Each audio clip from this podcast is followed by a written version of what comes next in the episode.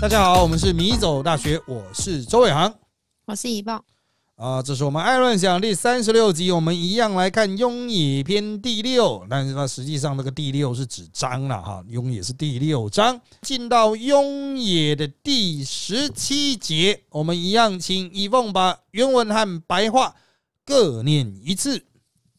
好。子曰：“谁能出不由户？何莫由斯道也？”翻译是：孔子说：“谁能出门不走门？为什么没人走我这条路呢？”好的，出门当然正常的讲是走门了，但孔子是一个比喻哦，就是你要出去哦，就应该循正常的管道；那你要成就一些事情。哦，就应该经由这个正确的道路。他显然是看到有很多人抄捷径、抄近路，但是啊，呃，大家也都知道，有时候走正路啊是很累的。比如读书啊，慢慢的开始学是很累。很多人都会觉得说，那有没有快点拿到成绩的方法？考试的秘籍，直接通过考试，就好像已经学会某个东西啊。不管你是学语言或者学某种技术，很多人都只是为了要拿到那个证书嘛。那就会去运用很多呃那种呃快速，比如说你要学英文，你要考多译，那你可能就会用一些专门在训练多译的教材，而不是提升你整体的英文能力啊。当然，我不是说裸考就比较厉害，我考多译的时候的确是前面几次都是裸考，因为是在军队里面，哪有时间准备啊？啊，那我历来读的学校，以前我毕竟比较早毕业，都没有这种英文标准的，所以我。我第一次被要求要达到这种英文标准，居然是多语。我也没有要出国留学哦，所以没有去考其他的。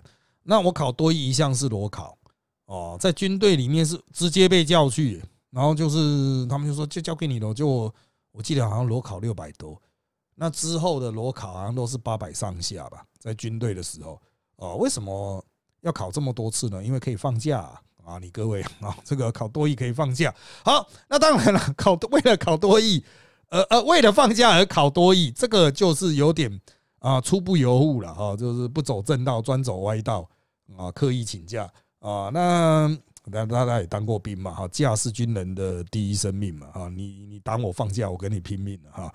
好，那这一趴先不管了啊，但是我们回来读英文啊，理论上你应该。发展你英文的健全的全面的能力，让它变成你一个熟悉的语言，然后去进行考试。但是随着这种考试被视为是一种呃，这种可以提升薪资、增加自己入学机会，甚至让自己毕业能够得以毕业的这种啊检核标准的时候，哦，那当然就会有一些透过一些技巧啊，比如写大量的考题、模拟考哦，或者是就是。经由特定的训练，让自己进入那种状况。我不是说这样子是错的，而是孔子认为，就是说，这对于发展一个健全的能力来讲，这不是正道。因此，哈，在过去啊，比较早期，各种英文检定都还比较制式，没办法检测出全面能力的时候，经常有国外大学透过这些英文检定收了学生进来了，发现啊，其实他不太行诶，其实他的英文能力哈，听说读写都不太行，他只是很会考试。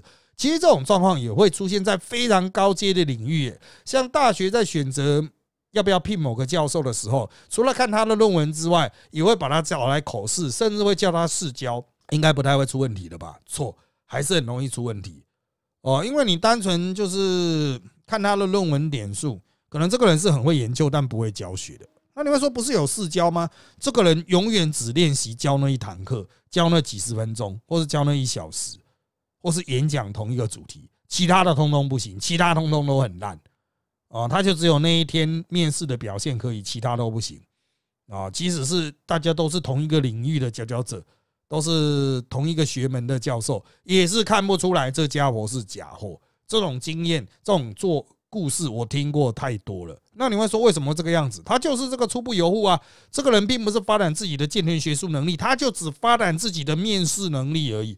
使得他能够通过这种学术机关的录取哦，那可是你要讲大学教授已经是最有鉴别力的人了吧？他至少是一个学术领域之间之中最厉害的人了吧？这也没错啊，所以我只能说很无奈了啊。我们也都希望能够尽量让这种筛选机制好一点，可是他就是你设了一个标准，人家都可能绕过去，或者采用一个比较轻松的方式去达成。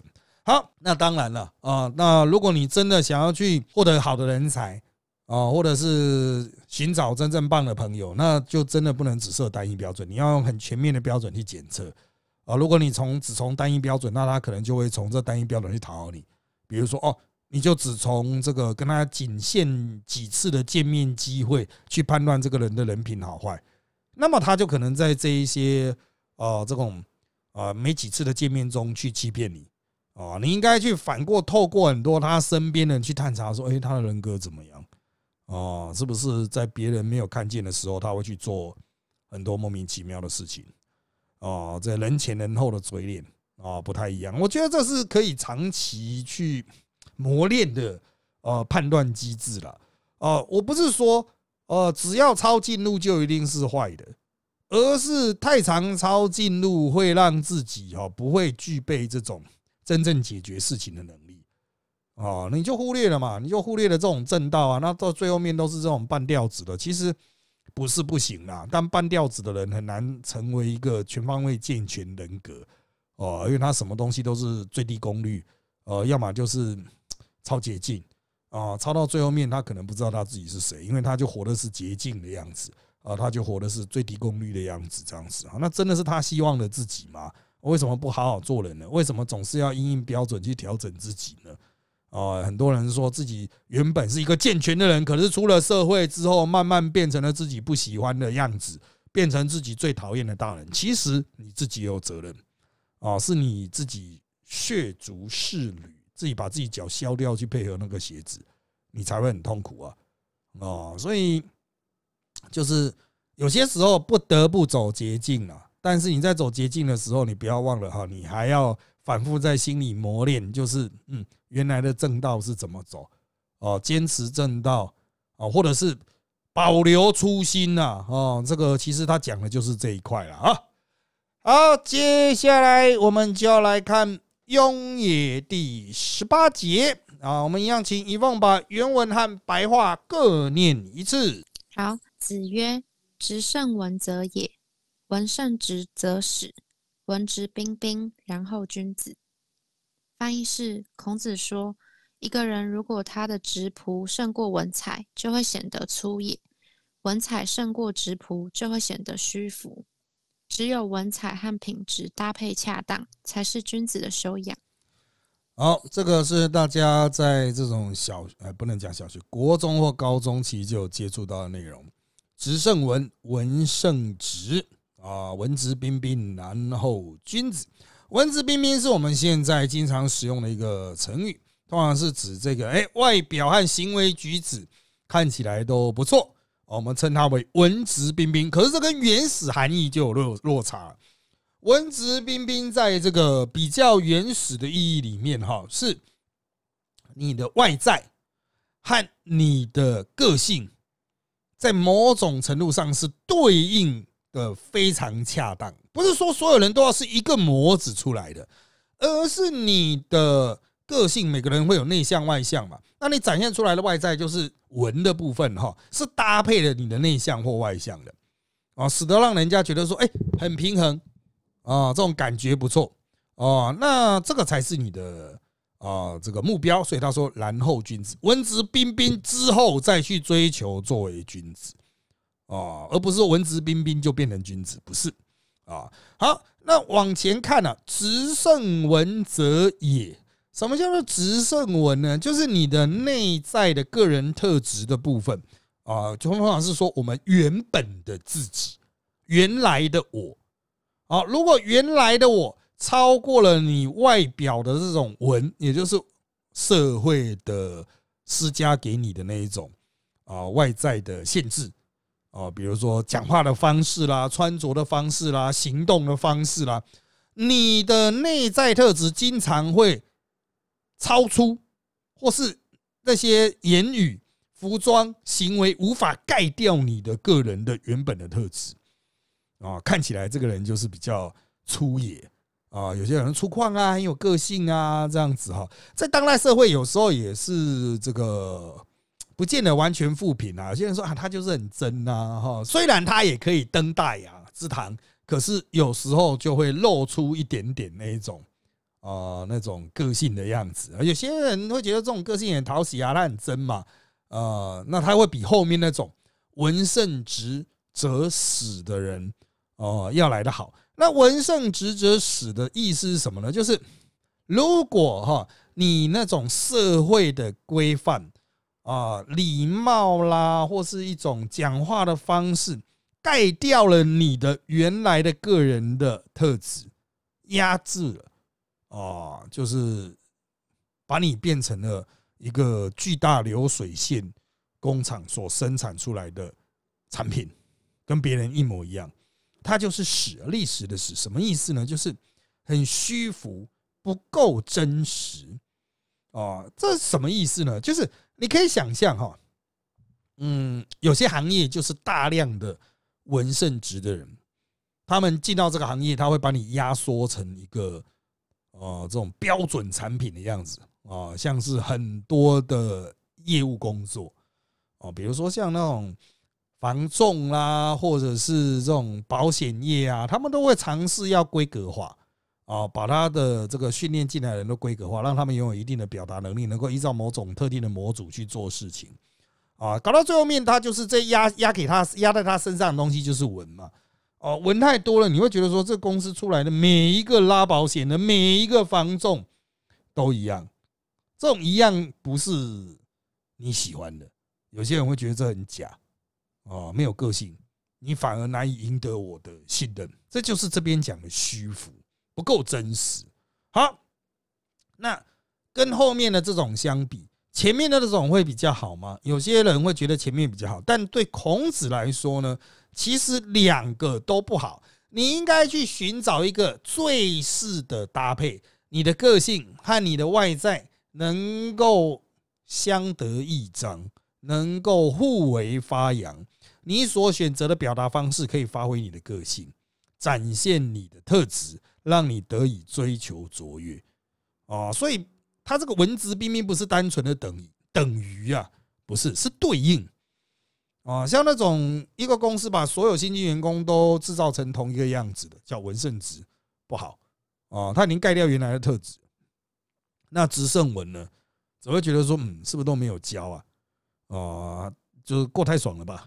哦，你还都是自己想要的，过自己想要的生活，那要不要自己回家去做自营业啊？自由业，你不要来这种。呃，服务业啊，大公司、大工厂里面工作，因为这边可能没不太适合容许那么多的个性啊。好，那当然哈，这整段的意义啊，为什么会被收录让大家在中学时期就会读到呢？哈，就是其实原始的含义当然是像我刚才这样讲，但在后来的整体的这个中国文化的发展过程中呢，文质彬彬然后君子，他已经是非常常用的成语了，使得大家都会去。强调出一种好像有读过书的人啊，能够展现出一种呃彬彬有礼的形象啊，这个又另外一个成语啊。那你会觉得哦，就是一个受教化的人，所以文质彬彬就是一个受教化人的形象。但实际上哈，这反而是孔子讲的文圣子啊，这是史啊，就是很浮夸啊。所以从我的现代伦理学的角度去说，孔子原来的建议反而是对的。我们现在对文质彬彬的运用，比如说你你会用这个形容词，会用这个成语去形容谁？哦，其实很明显就是 可能有点浮夸了。哦，那这个人看到文质彬彬，你也想到他真的是这样子的人吗？这真的是他的个性吗？孔子原来的文质彬彬的意思就是，你原本个性就很狂野的人，那你的表现形式可能就要野一点。你原来是很内向，让你表现形式就要对应你的内向，但是又不会引起别人的讨厌。哦，所以我们现在的用法啊，其实是相对狭窄的。然后回到《论语》的这个内容呢，其实它所展现的那种道德的向度啊，其实更宽啊，也更正确。好，下面我们要来看到《雍也十九》，一样，我们请一凤把原文和白话各念一次。好，子曰：“人之生也直，往之生也信而免。”翻译是：孔子说，人正直才能生活幸福，不正直的人有时也能生活平安，那只是侥幸逃过了灾难而已。好啊，我们在我们的社会啊，有时候太正直啊，大家会觉得可能比较难以过活，到处去指出啊，你犯规，你乱停车，你这个怎么样，不能乱丢垃圾啊，就是正直的人嘛，哈，但是又会被讲说是检举魔人。那我们的翻译是这样子才能够生活幸福，所以才会很难理解。但孔子原来的意思就是，你活在人世间呐，应该就是。真正的生活方式就是要真诚、直、真诚的。那如果哈这个真诚正直啊，就是你你才是有一个比较像样的人生，应该这样讲啊哈。好，那如果你看到有人不够正直、不够真诚而活得很好，那其实他运气好了啊。孔子其实哈这个他讲的其实是呃伦理学上的一个叫道德运气的东西。哦，一个好的社会，应该是要让正直、真诚的人也能够过得幸福的生活。如果真诚正直的人没办法过得幸福的生活，那是社会的错，诶，不是他的错啊。但是我们在当代社会，经常会去指责那些正直人，说啊，你不应该说真话，会让大家很难堪哦，或者你说真话会让惹别人生气啊，大家就互相让一让嘛，反正那些人就是啊，就多让几分了哈。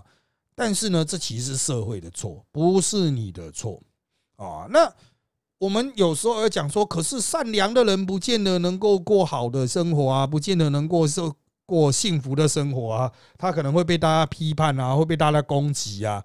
哦，那为了生存，我们必须先体认到这个社会是不完美的，这个社会是有错的。但我需要自己先活下去再说，需要先苟延残喘，所以我要吞忍。好的，这没有错。哦，这也不能说是错，因为这是一种生存之道。但是呢，你要知道，你在这种苟且偷生的状态下，之所以能够过一点像样的日子，其实也是运气，是你有这个运气。因为这个社会机制本身不健全，你能够活得好，是你运气好。啊，那如果你活不好呢？你已经吞忍了，你已经为了社会在那边呃自我扭曲了。却仍然过得不是很好呢，啊，那就代表运气不好嘛。那你说运气不好怎么办？你不是要怪运气啊？你要去怪这个社会机制有问题啊？所以归根结底啊，真正要解决的是什么？真正要解决的不是检举魔人，真正要解决的是那一些让社会变差、让社会的这种正义机制运作机制变差的那些人，而不是正直的人。哦，那种贪赃枉法的人呐，啊，或者是钻漏洞的人呐，或者居于高位来谋求私利的人呐，那些才是真正要去解决人，解决这些人，解决这些人的错误的行为，才能让正直的人获得幸福的生活，让那些扭曲的人、不正直的人啊，面对他们应该所受的惩罚啊，所以。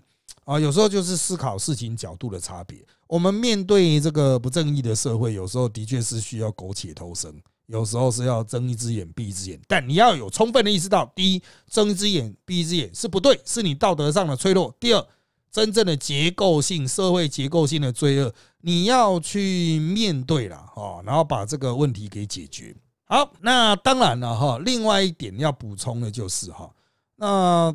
对于我们生活周遭有很多的这种非常正直的人哦，有时候大家会觉得说，跟这些人相处，其实不是说我是不正义，可是我跟他相处，我会觉得这些人太锐利了啊。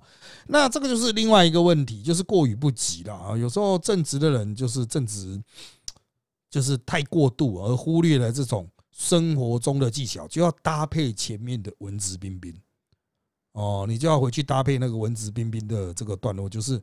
他其实也需要稍微琢磨，或者是在更前面的哈，我们上一集的所提到的哦，就是啊讲话的技巧哦，你有正直的态度，你也要讲话的技巧啊，也要有一种适当的发挥，而不是就是啊我是对的啊，我就是一定要怎样怎样啦啊啊不应该了啊，这个即使你是对的哈，你也不是啊这个不经善。啊，就是修正过的表达，或是呃最适切的表达，应该讲适切，不是修正啊，最适切的表达啊，就算你有正直的态度，未经适切的表达所传达出来的意向，可能也不是那么的好啊。好。好的，接下来我们就来看到“雍也二十”一样情，一凤把原文和白话各念一次。好，子曰：“知之者不如好之者，好之者不如乐之者。”翻译是：孔子说，知道处事道理，不如喜欢学习这道理；喜欢学习这道理，不如以这道理为乐。好的。啊，知之者不如好之者，好之者不如乐之者。大家也是在中学时期应该就学过了。学过之后，哎，你的理解是啊，知道哈不如喜好，喜好不如乐在其中，大概就是这样子。可是他到底讲的是什么呢？知道什么？喜好什么？还有乐在其中什么？那孔子原文是已经把这个知啊，他说紫色的东西给消掉了。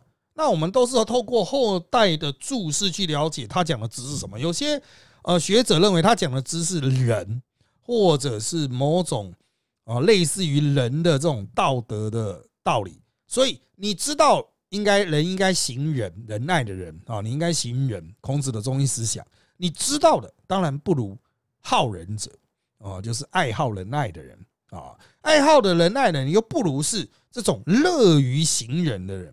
啊，就是乐于去行仁爱之事的人啊，有些人从这个角度去谈，就是他都会呈现一种境界的差别啊。好，第一个就是我学到了什么是仁仁爱的观念，这第一阶段。第二阶段就是我开始觉得这是对的，然后我去主动的追求它。可是你会碰到很多挫折啊，好之者会碰到很多挫折，就是你你开始对他有偏好了，可是你可能达不到，或者是你在做的过程中。受到了挫折，别人给你否定，要你别当好人。那到最后面呢？你会进入乐之者。乐之者就是我可以透过这样的行为，直接取得某些内在的价值，就是乐。好，所以啊，我个人的观点认为，二三就是好之和乐之，有些人分不出来啊，就是好不就是乐，乐不就是好吗？二与三的差别就是在于说有没有产生内在价值。哦，二是还没有产生内在，就是好之者。他还没有产生内在价值，但乐之者他已经产生内在价值了啊！所以内在价值其实还是一个道德的能够进入最高阶层的一个很重要的关键啊！那什么是内在价值呢？呃呃，我当然有这个在我们这个米走大学的 YouTube 频道哈会员专区的去年的部分，我花了一整年的时间去上我的博士论文，其实就是在讲这个概念。但我在那边非常简短的跟各位介绍。内在价值的意思哦，是指那一些你想要追求的但不可量化的价值啊，它通常是在行为的过程中产生，而不是透过得到，而是是在行为过程。你可能去追求某个东西，最后没有得到，但在这个追求的行为的过程中，你就会得到内在价值。它通常是一种情感，亲情、爱情、友情、荣耀或者是满足感。啊，那它是不可量化的，有钱你也买不到啊，有或是你不懂的话，你也无法得到，所以它是需要深入去琢磨的。哦，那我们经常举的例子就是，比如你参加一个比赛，得到一个很烂的奖杯，那个奖杯被称为外在的价值，但是这个参加比赛的回忆。乐趣，通过竞赛啊，自我追求卓越所产生那个乐趣，那个是内在价值。你有参与比赛，你才可以得到。在外人眼中，只能看到那个奖杯，他觉得哇，奖杯好烂哦。可是你看到那个奖杯，你会想起这个参赛的过程。其实那个奖杯只值一百块，甚至一百块都不值啊！它的是成本一百块的一个烂的塑胶奖杯，但是你看到你会想起哇，我是如何从初初赛、预赛一路打入决赛，最后拿到前几名，所以才有这一个奖杯啊！它能够对你产生一个独自独有属于你的意义。当然，其他人也可以去解读了啊，就是如果他跟你一起参赛是你的队友或是观众的话，他也许可以去解读你其中的成就感等等啊。好，那。这是第一种解释啊，就比较高阶的。那这个第二种呢，就是呃，针对技术来说，技术跟德性是有差别的啊。德性就是我们讲的忠孝仁爱信义和平，这些叫德性。技术呢，比如说写文章、演讲、讲话，好像我们前面一直在讨论讲话。那像这些东西，它的纯技术就是怎么样去琢磨精进，一样也是有知之好之乐之的差别，一样也是用我们刚刚的。啊，这种推论的过程去解释，比如说，你今天学到了一个写文章的技巧，可能是在上学期上作文课，你知道怎么去写一个布局，就是文章会有布局，我的头怎么写，中间怎么写，结尾怎么写，这是你知道了。你知道了，你有这个技巧，你可以在课堂上演练，但演练完你可能就不想再写。好，这是知之者的程度。再来是好知者，好知者呢，呃，原则上来说，哦，就是我知道了这个技术之后，我开始对它产生了嗜好，我会想要去磨练，定时去磨练，这个叫做好知者啊。那等到磨练到某种程度的时候，你开始透过这个过程得到了所谓的这个内在的价值的时候，就进入了乐知者。就是你这时候你在练习写文章的时候，哦，已经不是为了要去提升自我某个部分，而是写文章这件事情让你很爽，让你很快乐。即使最后并没有写成完整的一篇文章，但在表达甚至构思的过程中，你就能够产生乐趣了。好，那为什么乐知者会这么重要呢？哦，快乐有这么重要吗？那它牵到一个伦理学的核心观念啦，就是。我们人类其实所追求的人生终极目的，我们都会给他一个通称，叫做幸福。幸福的概念其实是空的，要你自己去填满。每个人的幸福都不一样，那它就是由大量的内在价值去建构出来。你才从小到大的生活过程中，你会慢慢去行书你的很多目标，然后你在追求目标的过程中呢，你会产生很多的内在价值。如果你在每一个活动都从知之者。变成好之者，这种好之者变成乐之者，那你就是到处都有乐乐乐乐乐，最后凑成你的整体人生是什么呢？就会是幸福的。即使你很喜欢写文章，但是写的没有得奖，也卖不出去，可是你乐在其中，你就是爱写，没人欣赏也没关系的话，那这就是一个对你来说是有意义的事情了。你没有获得外部的肯定，但你肯定你自己嘛。哦，你可以从中取得价值嘛？那也是一件好事。当然，有些人会说这也不太自爽了吗？可是一个自爽的人，他还是会比一个痛苦的人相对来说是幸福的吧？你有一个人，他非常会写文章，可是他写文章是非常痛苦的事情。他可能是为了钱而写，或者是为了追求他心中的卓越而写，可是他已经不再产生乐趣了。他只是好之者，他不是乐之者。哦，那就是有一个乐之者，他会写文章。哦，但是写的不是很好，哦，就就客观标准来说，拿不到很高的分数，赚不到很高的稿费，也没有什么观众愿意看。但是他写的很开心，那有什么不好呢？哦，为什么所有事情都一定要拉到公正领域来比较啊？好，所以啊，他这边所讲的概念，其实就是我们近代伦理学的一种层级的差异了。当然，我们近代不会分成三阶段，哦，我们就是学习到这个。哦，一开始可能是外在上去诱使你学习，就是那些可量化的价值、外在的价值，然后后来就会用内在价值洗礼。我们现在一般是区分成两个阶段了，但孔子是区分成三个阶段，但原理是一样的哦，就是要去追求哦那一种不可量化的、专属于你的、懂得人都懂的那种乐趣。好的，那因为时间关系啊，我们该讲的内容也差不多了，今天就到这边跟大家说拜拜。拜拜。